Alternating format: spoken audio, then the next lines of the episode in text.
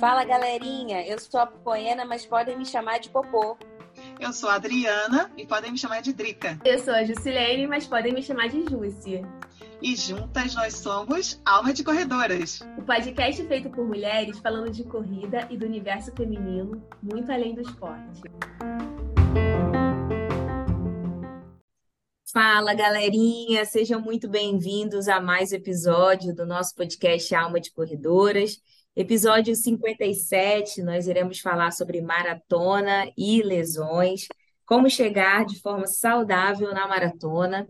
É, e para isso chamamos um convidado que é fera no assunto. Mas antes de apresentar o convidado, vou deixar minha amiga Jússi. Chega mais, Jússi, você que vai apresentar o nosso convidado. Fala aí. Oi, estou na área. Lembrando que hoje seremos Popo e eu. A Drica tá alternando os episódios, né? Nessa loucura que ela tá na vida dela lá. Então, mandando aí alô pra Drica que hoje não vai poder gravar com a gente. Como a Popô disse, nós vamos falar um pouquinho sobre maratona, né? Vamos também falar sobre prevenção de lesões. E para falar sobre isso, nada mais nada menos do que nós resolvemos convidar, e que bom que ele aceitou, estou me sentindo em casa, muito feliz, que esse ano ele está sendo também meu parceiro de time de embaixadores da Maratona do Rio, Dr. Sérgio Maurício, que além de embaixador, né, dos 42 quilômetros, maratonista, ele também é médico do time de especialistas da Maratona do Rio. Então, assim, gente, especialista no assunto nós temos, não é mesmo? Só que eu não vou apresentar ele, não. Já vamos começar aqui dando a, dando a palavra para ele. Sérgio, doutor Sérgio, apresente-se. Para quem ainda não lhe conhece, Fala Júcio, fala Popô, todo mundo que está ouvindo a gente aí, obrigado pelo convite. É sempre um prazer para mim poder dividir um pouquinho do conhecimento que eu tenho é, sobre justamente isso, né? Como a gente ter uma vida saudável na corrida, porque todos nós que corremos, a gente olha é, para frente e pelo menos eu me vejo com os, a gente vicia nesse esporte e eu me vejo correndo até os meus 70, 80 anos de idade. Só que para eu fazer isso de forma longeva, eu preciso pensar é, nas estratégias que eu vou tomar hoje para que eu não né, tenha um comprometimento no meu corpo, na minha saúde física e até mesmo mental, é, comprometendo aí o meu, meu futuro. E, e, eu acabo falando muito, né? Apesar de eu ser ortopedista, eu falo muito sobre prevenção de lesão, né? Sobre meus pacientes não irem até mim. Isso é uma coisa curiosa, né? Porque é muito mais interessante, né? A gente prevenir uma lesão é muito mais, muito menos onerosa, tanto de tempo quanto de grana, você prevenir uma lesão do que você tratar essa lesão. Bem, meu nome é Sérgio Maurício, Maurício é meu sobrenome, para quem não sabe. É, eu sou médico ortopedista, sou médico do esporte, é, sou especialista em cirurgia de joelho, então, atualmente, há mais de 10 anos, eu opero apenas joelho. Eu comecei a correr em 2008, aproximadamente, então tem mais ou menos aí uns 15 anos que eu corro. Já corri a Maratona do Rio duas vezes, já fiz outras maratonas. É, gosto muito da, da, distância de fundo, né, das distâncias mais longas. E também já me lesionei muito. Já estive muito do lado do paciente. Então, acho que isso é uma coisa muito interessante, que é você saber viver é, a angústia de você estar por Agora, recentemente, estou treinando para a Maratona do Rio, eu tive uma lesão de panturrilha. Cara, como eu já vivi esse filme muitas vezes comigo, e não digo. Aí eu digo, eu, eu falo que da porta para dentro eu sou o doutor Sérgio, da porta para fora eu sou o Serginho. Cara, são pessoas completamente diferentes que pô, se eu tô treinando para uma prova eu tenho uma lesão, eu sofro as mesmas angústias de quem é, não é médico, de quem, pô, será que eu vou conseguir? Será que vai dar tudo certo? E a verdade é que como, quando você não, de, não é mais marinheiro de primeira viagem, você vê que é muito recorrente você ter uma lesão quando a gente fala de longa distância. Quando você fala de uma distância de maratona, de meia maratona, de ultramaratona, Estatisticamente, para maratona, 50% das pessoas vão ter alguma dor nas 16 semanas que antecedem a prova. Então, é natural que você tenha um, um desconforto, uma vez que vai, vão ter semanas onde você vai rodar mais de 100 km, onde, via de regra, nas 16 semanas que antecedem a prova, você roda mais de mil quilômetros. Assim, é uma castigadinha no corpo. É... Eu amo maratona, amo essa distância, mas a gente deixa muito claro como médico, como médico que maratona é um desafio pessoal. Maratona não é uma coisa tão fisiológica para o corpo assim.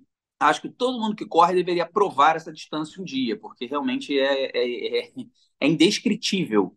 Mas com os cuidados devidos, a gente consegue ter uma chegar mais fácil. É, eu digo que não é, é como se fosse você rodar uma roleta russa, como qualquer esporte isso pode acontecer, né? Cada esporte tem uma incidência de lesão. As estatisticamente, o, a corrida ela é muito próxima do futebol. Já o ciclismo machuca quatro, cinco vezes menos. Já a natação, muito menos. Então, cada esporte tem uma estatística de lesão.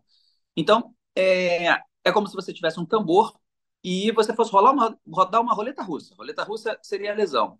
Existem estratégias onde você consegue tirar muitas balas desse, desse, desse canhão. Então, pode dar problema, como acontece com atletas de elite, como acontece com corredores profissionais, que tem todo um suporte, que vivem para isso. O cara treina e descansa, treina e descansa. E todo dia ele faz fisioterapia, massagem, tem todo uma, uma, uma, uma um sistema, um ecossistema girando ao redor dele. Então, quanto mais cuidado você tiver, mais longe da lesão você tem. Mas a gente sempre usa o termo prevenção e em nenhum momento isenção. Então, as estratégias que a gente busca são as estratégias de te deixar mais longe de uma lesão. Isso é um ponto importante. Todo mundo aqui já deve ter tido uma lesão na corrida, né? É, estatisticamente é raro uma pessoa não ter machucado na corrida. Como é que, são, é, como é que é a história de vocês aí, meninas? Então, eu, como eu não sou de longas ainda, eu não, não lesionei, não, porque eu só corro até 21. Então, só corro, eu sei que para é muitas é longo, é coisas.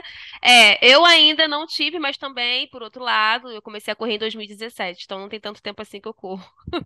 E você está fora da curva, porque assim, é. a gente tem, tem alguns estudos, tem um estudo publicado na revista britânica de medicina do esporte, e tem um estudo, no, foi um ano depois, se eu não me engano é 2015 e 16, 2015 da, da revista britânica e 2016 da revista americana de medicina do esporte, mostrando que um corredor, ah, vou falar um número médio aqui, só para vocês terem noção, um corredor iniciante, que é os primeiros cinco anos de corrida, ele tem uma média de, cinco, de 17 lesões para cada mil horas praticadas. Mil horas praticadas são geralmente quem corre aí é, três, quatro vezes na semana, dão cinco anos tá? Se você parar para pensar. Então, a pessoa tem uma média ali de 17 lesões, essa é a média. Então, canelite, uma dorzinha no joelho. Que, que, que definição de lesão? Lesão não necessariamente é uma coisa grave. Eu não sei, talvez, se você se enquadre, depois do que eu falar para você, o que é a definição de lesão. Quando você vai fazer um estudo científico, você precisa padronizar. Então, lesão é é você ter que parar de correr por um mês, é você ter que fazer fisioterapia, é você ter que tomar um remédio. Então, é, como tinha muita bagunça nisso, para você conseguir ter mais organização, lesão é você ter mais de três treinos consecutivos interrompidos, você está com a mesma dor há pelo menos uma semana, ou uma dor que faz você mancar dentro ou fora do treino. Então, isso é uma lesão. Então, às vezes, você está com uma canelitezinha que já está ali há duas semanas, está lesionado. Você pode até ter ficado boa é, treinando, trocando de terreno de um, de um pedra portuguesa para uma areia, e aí a sua dor melhorou enquanto você treinava, mas isso é lesão. Tá? É, então, é nesse, dentro desse conceito. Então, 17 para cada mil horas num corredor iniciante. Um corredor profissional, ele machuca em torno de sete vezes para cada mil horas praticadas. Pô, você pensa, cara, esse cara treina muito mais do que você e ele machuca muito menos, porque o nosso corpo tem a capacidade de se adaptar ao exercício. Se adaptar porque o, quando a gente pensa em, nas principais lesões da, relacionadas à corrida, a gente vai ter as lesões dos tendões, as lesões das fáscias, né, a fascite plantar, a síndrome da bandeira tibial, as tendinites, as tendinopatias, é, que são lesões basicamente das fibras de colágeno. A gente tem as lesões musculares e a gente tem as fraturas por estresse. Todas essas são estruturas, o músculo, a fáscia, o, o tendão e o, e o, osso, são estruturas que, de acordo com o que você for dando estímulo, ele vai se tornando mais forte. Quando você faz desuso, ele se torna mais fraco. Então, se você começou a correr esse mês e no final do ano você quer correr uma maratona, a chance de você se lesionar é muito grande. Mas se esse projeto for daqui a cinco anos, você vai ter uma chance muito menor de lesionar. Então, é, nosso corpo ele tem essa capacidade de resposta dependente. Então, 17 lesões para cada mil horas no iniciante, 7 lesões para cada mil horas no, no corredor profissional. Um corredor amador, o amador ele considera aquela pessoa que leva a sério, que faz todo um trabalho preventivo, que corre há mais de 5 anos, se preocupa com alimentação, se preocupa com musculação, tem todo um planejamento, tem um professor de corrida, tem um treinador ela se machuca em torno de 7,6 vezes para cada mil horas praticadas, ou seja, ela está muito mais perto do, do, do, profissional do que do iniciante, mostrando que o início da corrida ele é cruel. O que você viveu não é o usual. O usual é o início da corrida. Eu tive canelite por dois anos no início da minha trajetória na corrida e o normal é machucar.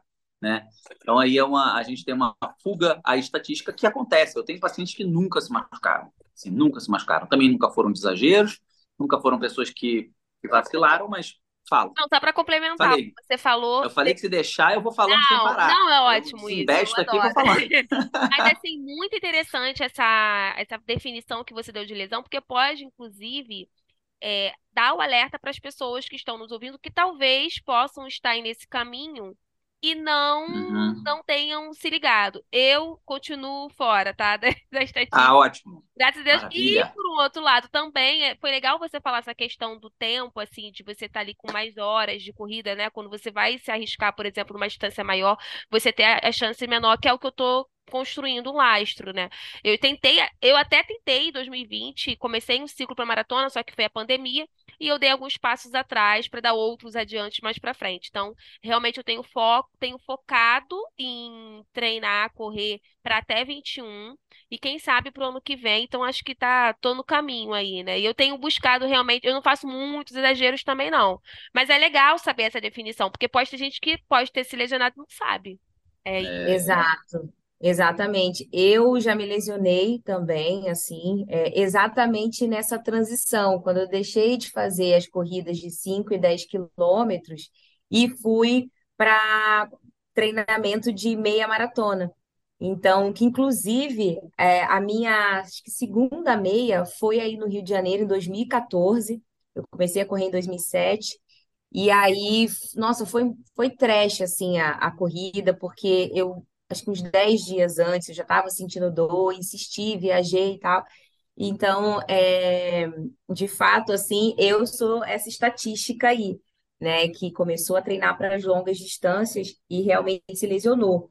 E sobre lesão, é, doutor Sérgio, o que eu queria perguntar é exatamente como evitar, porque, assim, muitos corredores é, que estão né, tentando fazer essa transição, eles têm medo realmente de fazer uma maratona, de tentar uhum. é, fazer um ciclo de treino é, para maratona, porque você pode lesionar algumas pessoas que não correm, mas têm muita vontade de começar a correr, mas têm medo também de se machucar de alguma forma. Eu acho até que a corrida uhum. tem até um pouquinho de preconceito com relação a isso, né? Que de fato é um, um esporte de bastante impacto. Então, uhum. eu queria que, que, que o senhor falasse um pouquinho sobre é, como se prevenir né, dessas, dessas lesões. Legal. Bem, é, é, esse é um, um tópico, um tópico, falar de prevenção de lesão é um tópico bastante amplo, né? Pegando um pouquinho, dando continuidade no que vocês falaram aí, é, se a gente parar para olhar os maratonistas de hoje, né? O, pega lá o, o Kitata, o, o próprio Kipchoge, o Bekele, esses caras fizeram alguns ciclos olímpicos correndo 5 e 10. Né? Você vai ver que eles são, são atletas de pista e depois eles migram para longa distância. Dificilmente o Bofará, dificilmente esses caras eles começam é, sendo atletas de 21 e 42. Eles passam algumas Olimpíadas correndo 5 e 10 e depois eles passam para uma distância maior. Esse é um ponto importante. É, o segundo ponto, cara, tem gente que acha que para correr você tem que correr 21,42. E não é uma verdade. Você pode ser um corredor, eu acho, inclusive, muito mais difícil. Acho que eu falei isso com a Júcia no dia da nossa reunião. Eu prefiro mil vezes fazer uma meia maratona do que uma prova de cinco, porque uma prova de cinco eu já saio com o coração na boca o tempo todo, prova, fazer prova mesmo, 40 minutos de aquecimento, sai para correr 5, para baixo de 20, 19 minutos. Cara, é batida do coração na boca. É o tempo inteiro você achando que vai morrer. Então é muito pior do que uma meia maratona, porque você vai cadenciado, o treino não fica, não fica ruim.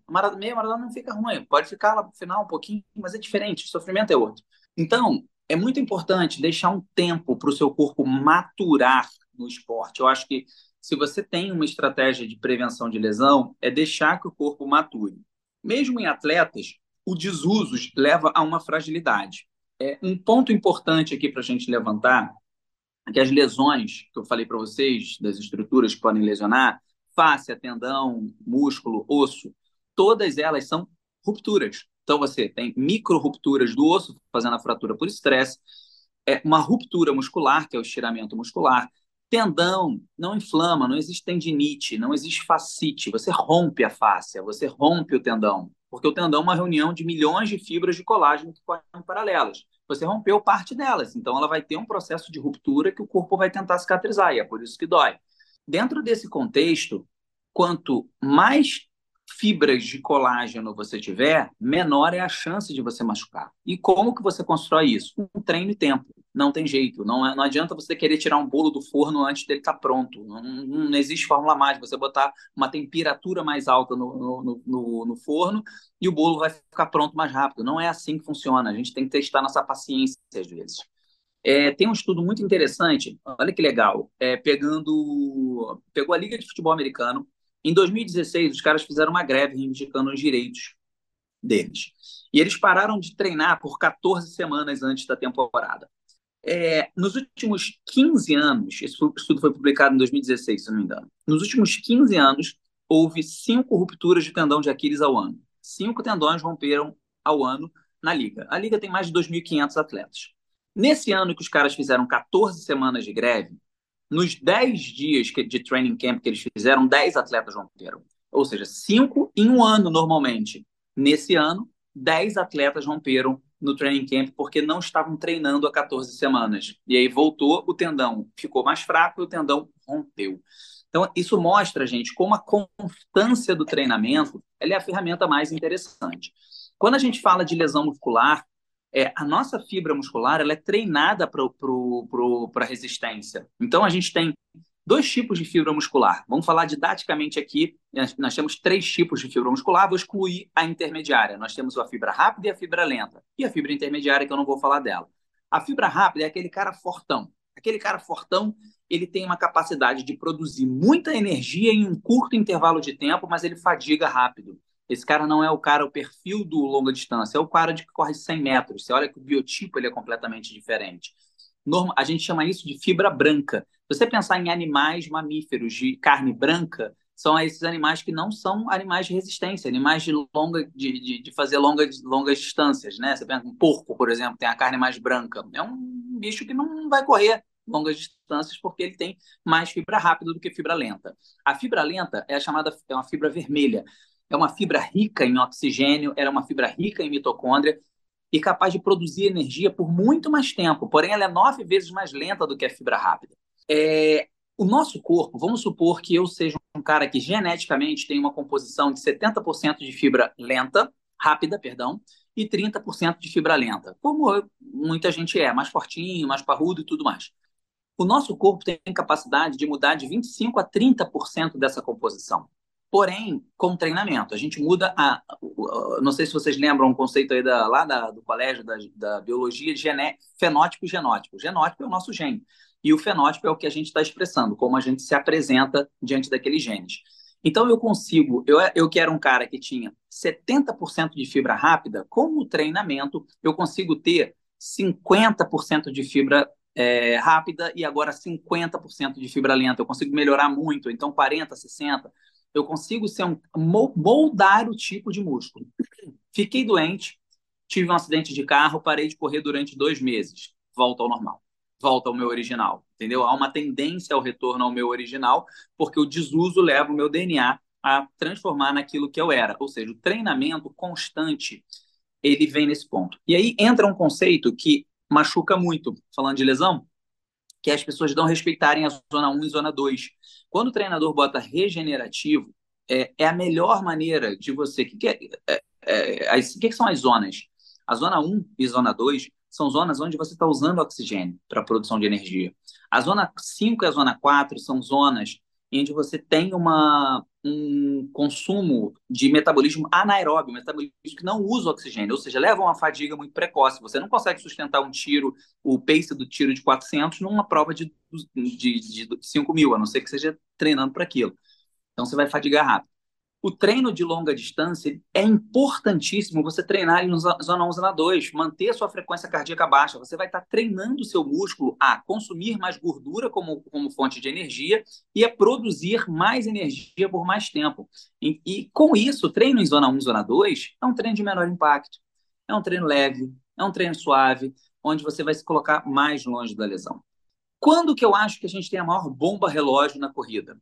Quando a gente tem um aumento de volume abrupto, tá? Então, a pessoa que é autodidata, que ela quer aumentar por conta própria o, o volume de treino, ela acha que o treinador, não, como é que eu vou passar um, como é que eu vou pagar um treinador de corrida? O cara vai só me dar, me dizer quanto eu tenho que correr? É, essa é a coisa mais importante. Não é técnica de corrida, é, é quanto que vai aumentar. Que a gente tem diferentes valências que são treinadas ao longo do ano.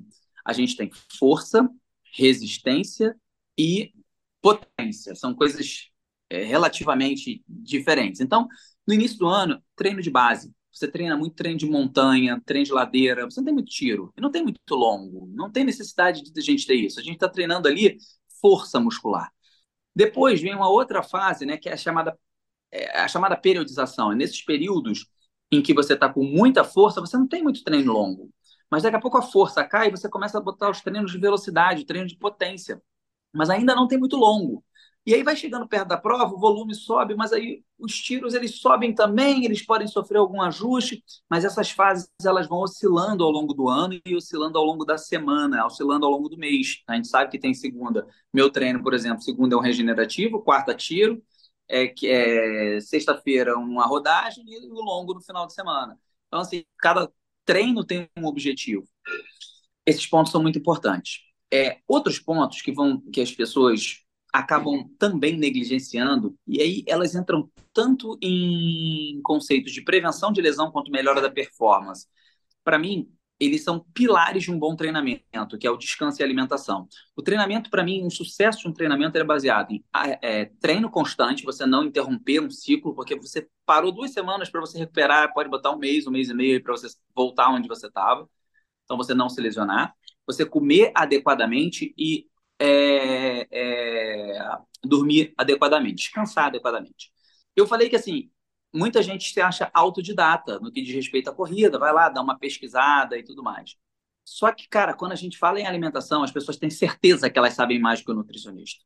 Certeza. Não, dieta? Dieta é, só você exata, Exatamente. Tem muita e, assim, para tudo, né? É, é, e assim, o que, o que você está falando casa muito com o episódio que a gente lançou, né? O nosso último episódio, que foi exatamente com uma nutricionista que é corredora, inclusive aí do Rio Quem? também, a, a Joana, Joana de Novaes. É, uhum. E aí a gente comentou exatamente isso, né? Que talvez a alimentação seja até, sei lá, 70% ali, né? Ela é importantíssima, assim. Então, é, casou super com o nosso último episódio, com o tema do nosso último episódio. E faz toda a diferença. Se você pensa, cara, eu falei para vocês que nós temos uma construção de fibras musculares, a gente vai ter reparo de lesões, microlesões ósseas, e a gente vai consertar esse osso mais forte do que ele era antes a gente vai ter um estímulo à produção de colágeno no nosso tendão e nas nossas faces, e a gente vai ter um estímulo à modificação da qualidade e da quantidade das nossas fibras musculares. Cara, para eu construir, eu preciso de tijolo. E não tem jeito. Tem que ser o tijolo certo. Não adianta você ter tijolo redondo para buraco quadrado. Então é interessante a gente ter uma distribuição qualitativa e quantitativa da alimentação, quantidade e qualidade. Então, eu que sou um cara que treino de manhã, eu janto bem. Hoje eu jantei aqui arroz, feijão e, e, e carne. Né? Um pouquinho de farofa e carne. Farofa não estava prestando, mas eu não. e carne. Tá que nem eu quando a Nutri vê meu prato, eu falo: Isso aí não tá no plano, não, mas sempre tem farofa. Muito sempre bom. Tem coisa que, eu, tem coisa que entra aqui, se tiver pronto em casa, eu não nego. Sempre bota, todo dia. Mas assim, por quê? Cara, amanhã eu tenho 15 para correr. Então, é uma alimentação para 15 quilômetros no dia seguinte. Se eu não vou treinar pesado no dia seguinte, se eu, se eu vou treinar, fazer algum outro tipo de treino, ou fazer uma musculação, que seja, a alimentação já tem pouco carboidrato e mais proteína. Então, ela é dinâmica, ela não é uma coisa estática. Se eu fosse treinar no final do dia, eu não ia jantar isso, eu ia jantar alguma outra coisa, e o meu almoço também seria mais potente. É interessante isso, sabe, gente?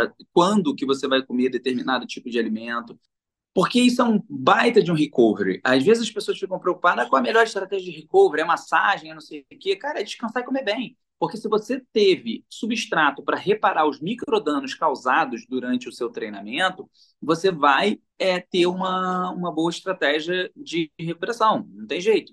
Outra, outro que eu, que eu brinco, né? Que é um baita recovery. É o gel ou o carboidrato dentro do seu treinamento Porque o que, que você está fazendo ali? Aquilo não é um espinafre do Popeye para você correr mais rápido. Então, o gel, ele simplesmente aumenta o aporte de, de glicose no seu sangue, não deixando a sua musculatura entrar numa fadiga extrema, lesando, levando a microlesões. Se você tem menos microlesões, você vai recuperar mais rápido. Então, é uma estratégia, claro, de você ter um intratreino melhor, mas também é uma estratégia de recovery, assim como o pós-treino. Se você não tiver um, uma alimentação adequada para aquele treino que você faz, no meu caso, eu uso whey com, com fruta, com água, tiraram meu leite do meu whey, que eu gosto pra caramba, mas foi tirado. Tiraram então, assim, tiraram, tiraram o leite do meu whey. Mas, assim, tudo bem. E, cara, e é impressionante, porque às vezes eu treino 21 quilômetros de manhã, principalmente quando eu estou em ciclo de maratona, vai ter fases agora, daqui a duas, três semanas, que vão ter treinos 21 com tiros no meio, e depois eu trabalho 10 horas, cara. Entendeu? Que eu trabalho uma média de 60 horas por semana. Então, eu vou trabalhar umas 10 horas e eu não vou me sentir cansado durante meu treinamento, durante meu dia de trabalho, porque eu estou comendo bem. É, no primeiro ano que eu procurei uma, uma nutricionista esportiva, foi muito interessante que eu... Foi bizarro, assim. Sei, em sete, oito meses de trabalho nutricional, eu tinha perdido um pouco de peso, ganhei massa muscular também, mas eu diminui 17 minutos meu tempo de meia maratona, cara. Foi uma coisa, foi muito marcante para mim, assim, porque eu não terminava mais meus treinos cansado, eu não terminava mais meus treinos, isso tem mais de 10 anos, e foi muito assim, cara, porra, que diferença que fez. Talvez a intervenção de mais importância na, na, no meu ganho de performance, né? E naturalmente menos lesão, porque para você se manter com performance tem que ter constância de treinamento. Isso é importante. Então, a progressão, ela se lenta, tem alguém te ajudando, a alimentação, eu falei do descanso, uma coisa muito importante, cara, evitar celular à noite, cara, vai, pega um livrinho, pega um Kindle, qualquer coisa que você vai, é. vai ver, sabe? Organiza seu sono, você precisa dormir cedo, isso é uma coisa importante. É, o que é interessante, assim, na sua fala é exatamente isso, porque a gente estamos aqui conversando com o médico, ortopedista, e talvez a gente imaginou a re... que a resposta fosse outra, né? Como prevenir lesões. E, e, o que você falou é exatamente ali. Faça o que tem que ser feito. Procure um treinador que ele vai ajustar para fazer um treino para você, Procure uma uhum. nutricionista para ajustar a sua alimentação. Não tem remédio, não tem uma, um não. segredo, não tem nada assim. São coisas, né, que, que talvez possam ser simples, mas é isso aí que vai resolver a sua vida. Isso aí que vai fazer você correr, chegar nos 70 anos correndo, nos 80 anos correndo. Claro que, que no meio do caminho pode acontecer alguma coisa e somos seres humanos, às vezes Realmente, naquele período, não deu para a gente cumprir a, o plano alimentar do jeitinho que era para ser feito, o treino também, mas é, a, a fórmula é essa, né? Sim. Um bom treinador, uma boa planilha de treino, é respeitar o seu corpo, descansar, e assim a gente segue. É o básico Eu concordo. que funciona, né? É o básico que funciona, gente. É isso. Não tem muita coisa mirabolante. Sensacional. Por, por acaso eu li uma frase hoje, acho que eu tenho até aqui bem interessante em sintonia com isso é uma frase de Freud. Que diz assim: Nós poderíamos ser muito melhores se não quiséssemos ser tão bons.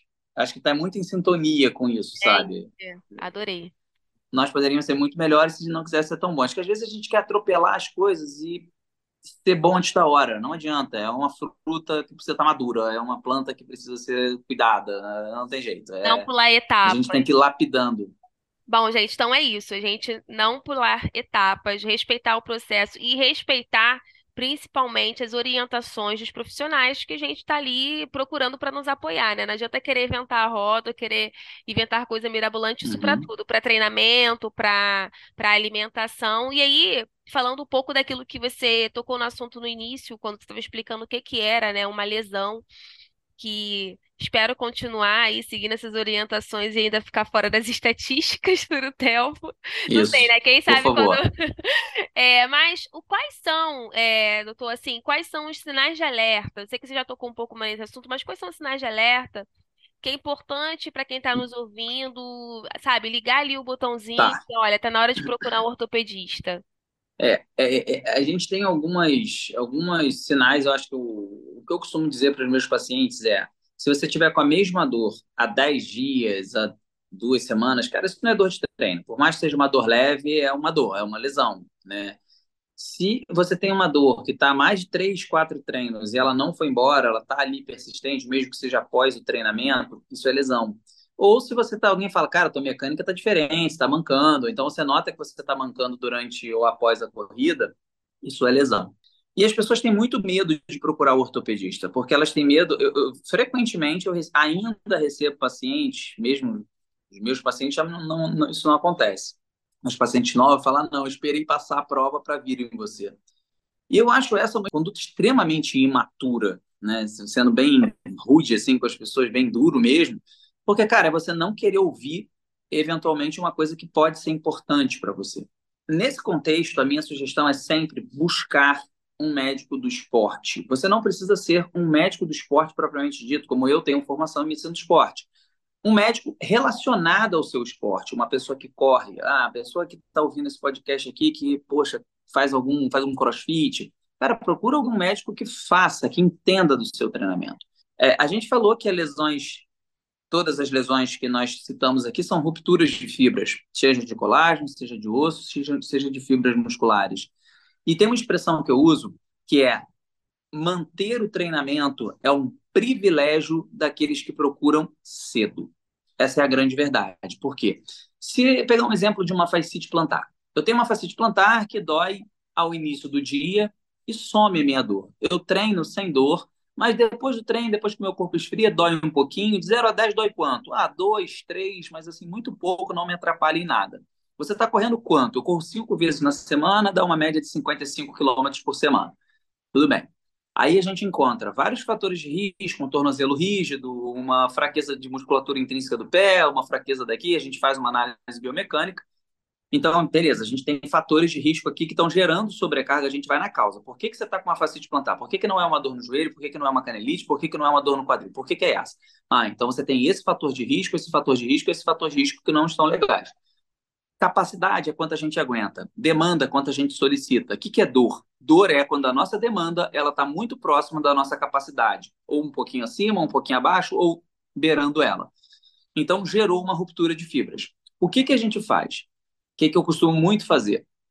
É, pô, beleza, você está com esse estágio de dor, em vez de três, em vez de cinco vezes na semana, eu vou conversar com seu treinador, a gente vai diminuir seu treino para três vezes, nos outros dois dias você vai pedalar, a gente vai focar nesses fatores de risco que você está apresentando, como essa redução de mobilidade do tornozelo, essa fraqueza de musculatura, duas, três vezes por semana na fisioterapia, mais na academia, e daqui a três semanas a gente reavalia. E aí, daqui a três semanas, como é que você está? Não, minha dor sumiu. Beleza, agora vamos subir o seu volume novamente. Ou seja, você não precisou parar o treinamento. Os treinos de tiro, por exemplo, ah, eu precisava fazer, levar minha, meu coração lá na zona 5.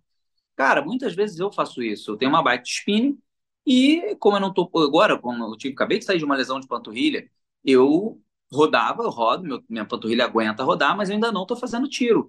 Não significa que quanto, quanto que eu preciso, um tiro de mil, por exemplo. Tiro de mil eu levo ali, agora, ultimamente, estou fazendo ali para cinco minutos. Beleza, não, não, não, novos tempos. Então, pego cinco minutos e sustento na zona 5 na bicicleta, com dois minutos de giro. Aí vou para lá e faço 15 tiros desse. Então, eu simulo no meu coração, na, na, frequência cardíaca, em todo um sistema metabólico, porque o que, que é o condicionamento físico?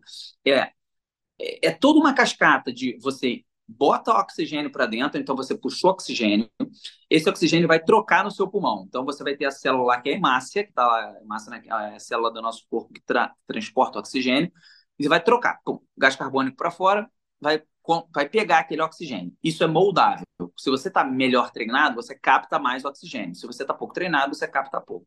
A quantidade de hemácias do nosso sangue também é treinável. Então, muita gente vai treinar em altitude justamente porque tem baixa concentração de oxigênio e com isso o corpo produz mais hemácias. Existe também as auto, a autohemotransfusão, galera que colhe o próprio sangue e depois injeta o próprio sangue para botar mais hemácia ali para dentro. Aqueles dopings que não são pegos, mas o mais comum é o treinamento de altitude, né? Para que você, em vez de você ter lá 40 mil hemácias, você passa a ter 45. Então, você tem mais transporte de oxigênio. O seu coração ele tem uma capacidade de bombear uma quantidade X de sangue.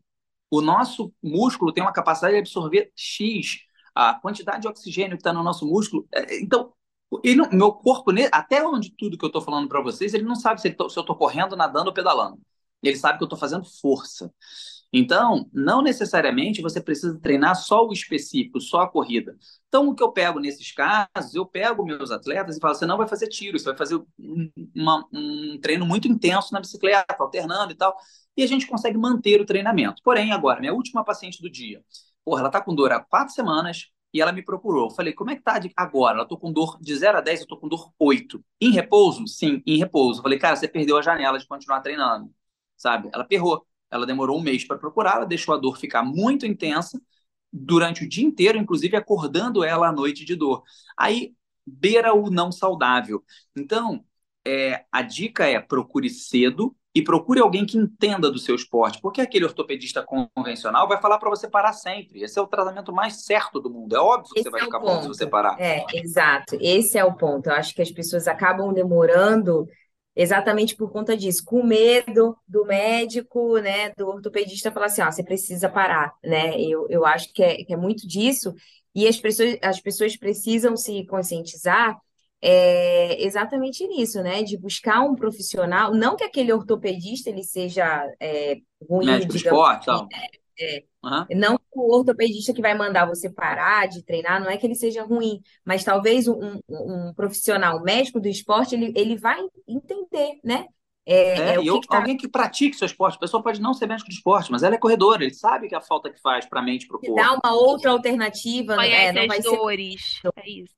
Cara, já tive caso de uma menina é, que agora é corredora, ela teve uma lesão onde uma reação por estresse e eu tive que deixá-la é, Luísa Cravo, é uma baita corredora. É, ela teve uma lesão e eu tive que deixá-la quatro ou cinco semanas, não lembro se foi 2016, 2017, sem correr. Ela ia correr o 70.3 de Maceió, né, o meio de Maceió.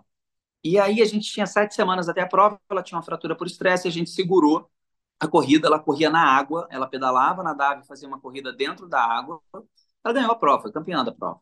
Então, assim, você vê como você consegue manter o condicionamento aeróbico, muitas vezes, com outras estratégias. Você vai ter que rebolar, vai ter que dar um jeito, mas você consegue manter o condicionamento aeróbico de outras maneiras. Então, galera, é, aí outra coisa, você falou assim, ah, fica com medo do ortopedista falar. Cara, uma pessoa de 40 anos, 30 e poucos anos, ah, você, o ortopedista não, não, não te dá ordem. Eu não dou ordem para os meus pacientes. Eu falo, ah, cara, eu não te aconselho fazer essa prova, não. Eu acho que você pode. A gente bota as cartas na mesa. Eu acho, olha, eu acho que se você fizer essa prova, dependendo do grau da lesão, a gente pode ter uma fratura de fato, você precisar de uma cirurgia, ou então você pode romper 100% esse tendão e pode dar problema. Cara, você está ciente disso? Estou ciente disso, eu vou fazer minha prova. Beleza, ok. É, As cartas é, estão na mesa. Tem, eu não sou pai não de tem ninguém. muito o que fazer. Eu pai do Pedro, você... que está dormindo aqui. Entendeu? Então, quando é menor de idade, quando é assim, é outra história. Mas eu não estou aqui para falar, ah, você não vai fazer a prova. Pelo amor de Deus, assim, eu não sou dono, eu, eu, eu exponho para o meu paciente, olha, e aí eu acho que o mais legal é, vamos adotar uma medida conservadora, você vai fazer sua prova, mas, cara, eu preciso que essa semana você não treine. Como tem uma amiga, uma, uma paciente minha que vai fazer Boston esse final de semana, e eu, eu, eu prescrevi para ela um anti-inflamatório na semana da prova, ela tá com uma dor, tá chata, tá tolhindo a, a, a moral dela na prova, ela é uma baita corredora. Eu falei, cara, vamos fazer três dias, que a gente já fez isso lá atrás, ela ganhou uns 15 dias de lastro sem dor, uma lesão que eu sei que não é grave, que é uma, ela tem um, uma infiltração no, no, músculo por conta de um cisto do joelho que rompeu, e aquilo ali é benigno, aquilo ali não tem problema nenhum, eu não estou agravando, a, a, a, eu não estou pondo em risco a saúde dela fazendo isso. Então, eu acho que a grande pegada é essa, sabe? Saber quando eu estou colocando alguém em risco ou quando, cara, relaxa, isso aqui vai rolar, vai dar tudo certo, não é nada para a gente é, se preocupar. Sensacional, gente. Sérgio, é, você falando, né, sobre isso, a gente fica aqui, meu Deus, né, vendo o quanto didático e quanto, quanto rico está sendo, né, esse, esse episódio, a gente está aprendendo bastante coisa. É, agora você falando, né, da sua parte de, de médico, e a gente queria saber como que, como que é o Sérgio Corredor, como é que você concilia, né, a sua vida de Sérgio Corredor, o Serginho, né, que ele, ele falou para a É, gente que é o Serginho Corredor, né, é esse aí. e, e o doutor Sérgio, como é que você concilia essas duas vidas, assim, como é que é a sua rotina? É, não é simples, é, principalmente nos últimos anos em que duas grandes modificações surgiram, né? A primeira foi que a minha carga de trabalho passou a ser mais intensa. Disso eu trabalho uma média de 60 horas por semana, semanas mais, semanas menos. E depois que meu filho nasceu, meu filho vai fazer dois anos, cara, meu tempo livre é para ele. Então, eu há muitos anos eu comecei a treinar de manhã. Tem mais ou menos uns 10 anos, 10, 12, 11 anos que eu comecei a treinar de manhã. Mas não foi porque eu queria, era porque às vezes eu saía muito cansado do trabalho, eu sempre corria à noite. Eu chegava exausto. E aí eu, porra, puta, não dá. Toda segunda-feira, mesma história, eu não consigo treinar. Aí comecei a treinar antes do trabalho. E a vida foi indo. E hoje em dia, ou eu acordo às 5 da manhã ou não vou mais treinar. Por exemplo, eu cheguei hoje, a gente está gravando isso aqui, são 8, 9 e 10 da noite. Eu saí de casa às 7 e meia da manhã.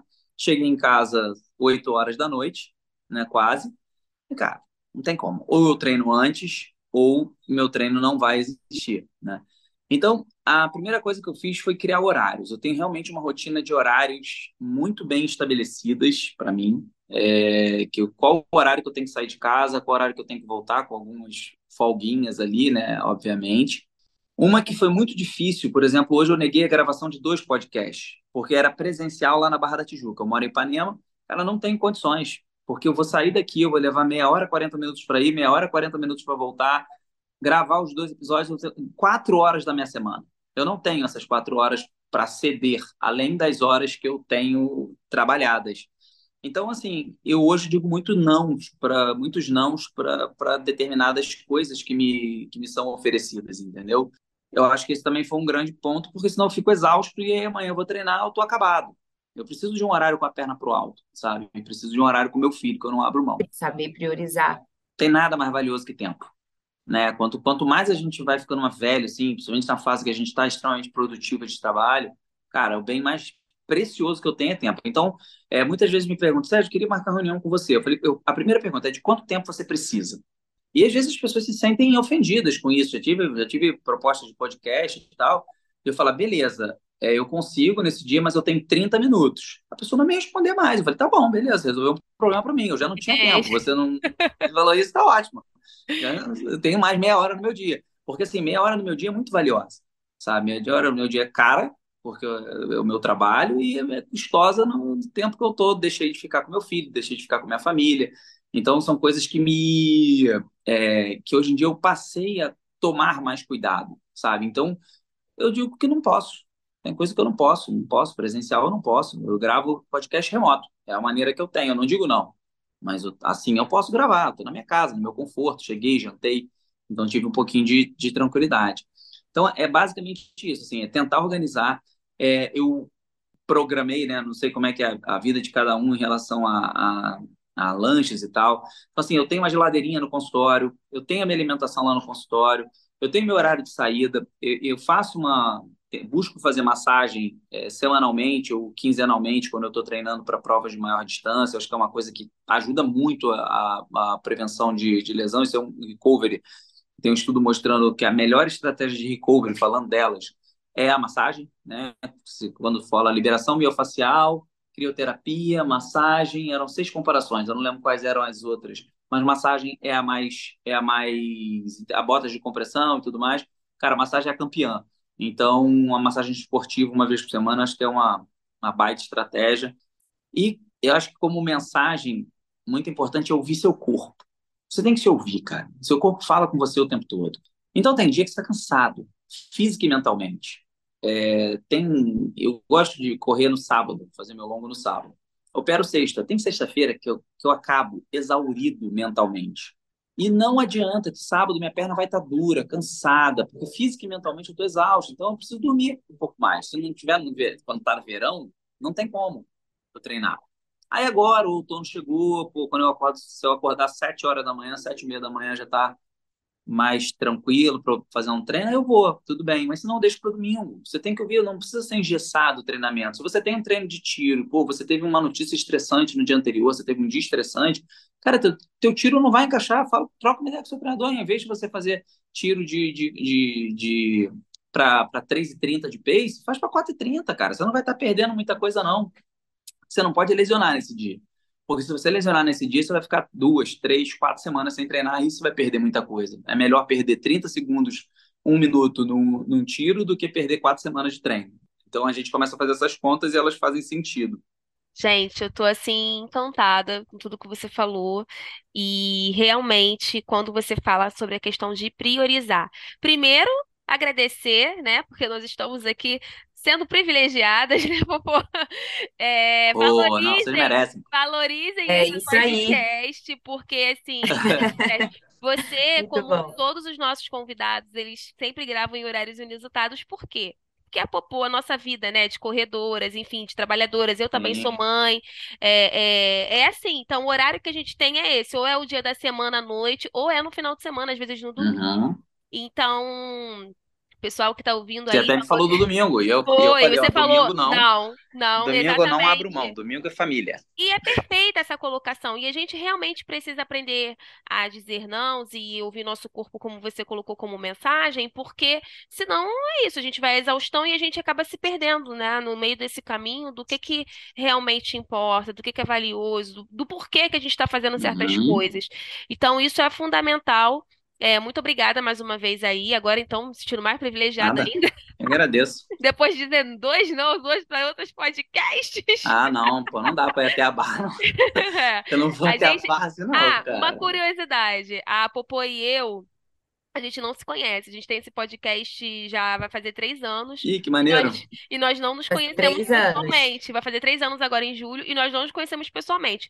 Conheço a Drica porque, óbvio, é aqui do Rio, mas a Popô, ela, enfim, ela já esteve, ela está atualmente em Salvador, mas ela já esteve Sergipe, né? Onde era, amiga? Eu até esqueci. É, eu, eu morava em Aracaju, antes de Aracaju, Boa Vista, em Roraima.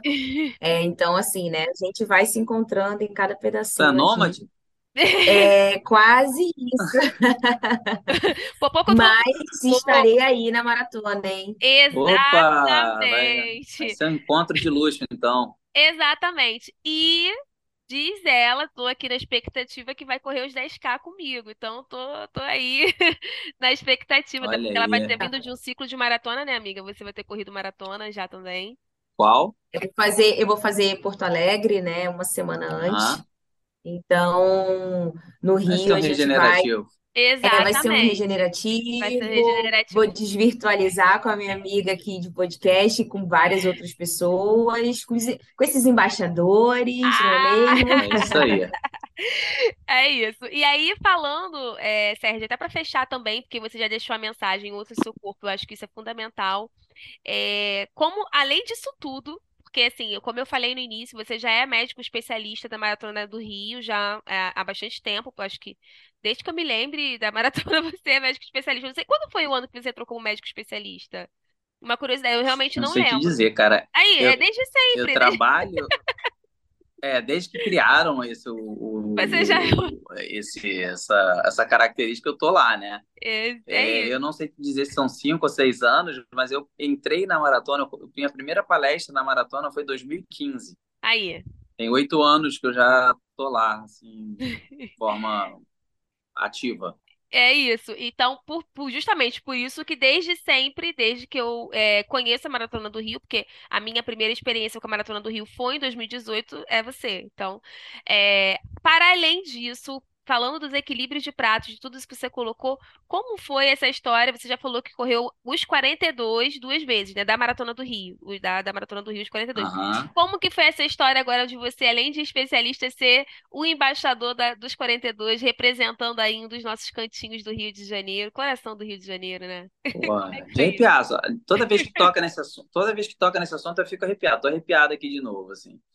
É, de, de verdade, não sei se dá pra ver, eu fico, tô arrepiado de, de, de, de ver, Dá assim. pra ver, gente. Vocês não estão Cara, vendo, mas eu vou pegar esse, esse trecho e vou até postar pro pessoal ver. cara, quando eu recebi a proposta, né, que não queria ser levada à diretoria, eu fiquei muito, cara, só com a, assim, com a- o oferecimento, né, dessa, dessa, dessa responsabilidade, Puta, eu fiquei muito, muito honrado, assim. Eu falei para as meninas que foi uma das maiores honrarias que eu já recebi. Eu Recebi algumas na minha, na minha vida, mas essa tá no top 5, assim, sem sombra de dúvidas, das coisas mais legais que já me foram propostas. A gente está falando do maior evento de corridas de rua da América Latina. E você representar a distância dos 42, né, que foi onde tudo começou, porra, isso é muito legal. E veio num momento em que eu estava precisando de um, de um estímulo a mais, sabe? Eu não tinha pretensão de correr maratona esse ano, eu estava é, já planejando para correr maratona só daqui no outro ano ou no ano seguinte. Estava me reconectando aí com correr sem lesão, com correr um pouquinho. Queria voltar a ter um pouquinho mais de performance na corrida, que eu perdi muito por conta de uma lesão que eu tive no tornozelo em 2020. E eu falei, cara, eu acho que eu, era o que eu precisava mesmo para que eu possa dar mais atenção na minha alimentação, dar mais atenção na minha, na minha, no meu treinamento de força, de, de tudo, de tudo, assim. Eu acho que eu estava precisando desse desafio é, e mexeu muito com isso mesmo, sabe? Daquele, pô, vambora que eu vou conseguir. Me... Quando eu me machuquei, cara, no dia seguinte já estava na bicicleta, já estava pedalando, já estava correndo na água, já estava fazendo outras coisas. E, assim, eu falei, esse aqui eu preciso chegar, nessa meta eu preciso chegar. Então foi muito, muito, muito emocionante. Foi num, entrou num momento de vida muito maneiro da minha vida, onde eu estava assim, sem. A roda estava rodando por, por conta própria. Eu estava precisando de um, de um plus de desafio, assim, sabe? Então foi, porra, foi muito emocionante por ser a maratona. É, há muitos anos eu não trabalho no final de semana da maratona, assim, é, porque eu fico tão envolvido, né? Antes de terem os é, antes do Silvio entrar na maratona, né, que hoje é um cara que responde muito pela maratona, fala muito pela maratona, cara, não tinham influenciadores digitais na maratona. Quem fazia toda a parte de mídia no intra-prova, no pós-prova, era a galera do marketing. Eles falaram que eu era, brincam até hoje a galera, né, os diretores de prova antigo, falaram que eu era o estagiário. Então, assim, porque eu passava, eu ficava o dia inteiro ali no hall, no, no, no centro, né, Expo Mag ali, fazendo take, pegando entrevista com fulano, com Beltrano e tal, no, no, no meu celular. Eu sempre participei muito ativamente, eu sempre tive muito carinho por essa prova. Então eu não vivo a Maratona do Rio no dia da maratona, eu vivo a Maratona do Rio 365 dias no ano, sabe? É uma coisa que eu não consigo não estar nela de alguma maneira, né? Por exemplo, ano passado eu corri a meia e eu fui fotografar a maratona. Então fiquei rodando de bicicleta, fotografando, sabe? Eu tenho que estar conectado com a prova. E esse ano poder estar representando isso foi puta, foi muito emocionante, muito emocionante mesmo, assim, de mexer muito com o meu coração. E tô aí na E a luta, pô. gente, e a gente está se emocionando daqui, né? Porque só olhando a carinha da Júcia aqui, eu Sim. já, a gente já percebe, assim, É, é isso, a assim, sua fala mostra muito isso, o quanto está sendo é, emocionante.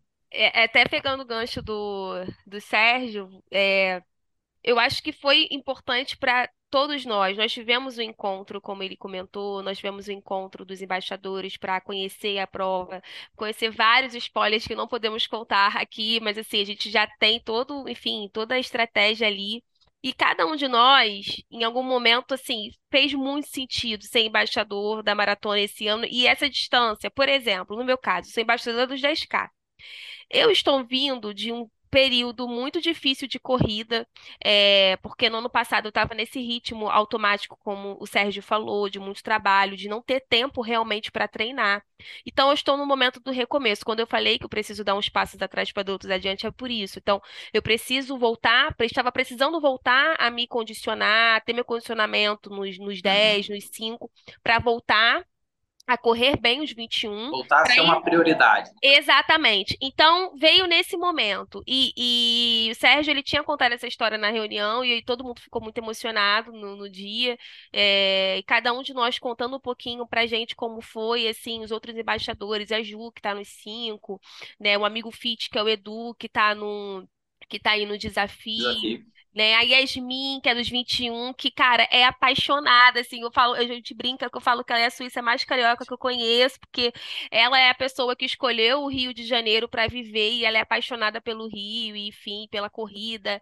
Então, cada um, eu, eu, eu eu fiquei muito feliz com a proposta desse ano dos embaixadores. Não somente porque eu estou também, né, como o Sérgio tem toda a história, Cada um de nós tem essa história com a maratona. Eu também, desde que eu comecei com a maratona de 2018, eu não consigo mais viver sem a maratona no meu ciclo de corrida, mesmo quando não estou tão bem de, de, de performance, eu tô lá. E, enfim, tá sendo muito gratificante, sabe? É muito emocionante ouvir a sua história. Eu acho legal as pessoas saberem esse outro lado seu também. É, por mais que você, assim, que eu sempre vejo mais é você falando da parte do especialista, você falando dessa questão da lesão. Eu vi vídeo seu lá correndo na piscina, você tava viajando, eu tava lá fazendo treino na É, então, ver esse outro lado é muito dia. bacana, sabe? E as pessoas conhecerem o porquê de, de nós, embaixadores. Então, eu acho que isso faz conexão com muitas pessoas que estão ali, porque esse time de embaixadores é um time muito diverso e eu acho que representa o universo dos corredores da Maratona do Rio, que são diversos, né? São pessoas de todo. Toda parte do mundo, como o Sérgio falou, né? É, é o maior festival de corrida da América Latina. Então, gente, é muito significativo. E com isso, assim, eu fecho esse episódio agradecendo a sua presença mais uma vez, gente. São nove e vinte e três da noite, só pra vocês saberem.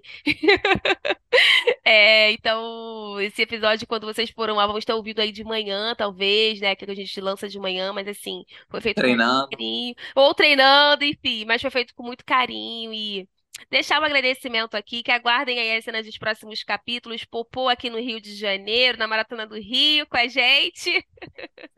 É isso aí, doutor Sérgio, muito obrigada por ter aceitado o nosso convite, por ter compartilhado um pouquinho do seu conhecimento, é, da sua vivência, da sua experiência com esporte, e a gente se vê por aí, no Rio de Com Janeiro. certeza, eu que agradeço. É Exatamente. isso, Te espero gente. aqui para festa. Temos um encontro marcado no nosso festival Maratona do Rio, tá chegando. E é isso, gente. Beijo, até o próximo episódio. Obrigada, tchau, tchau. Beijo, Tchau, pessoal. Tchau, tchau. tchau. Boa prova.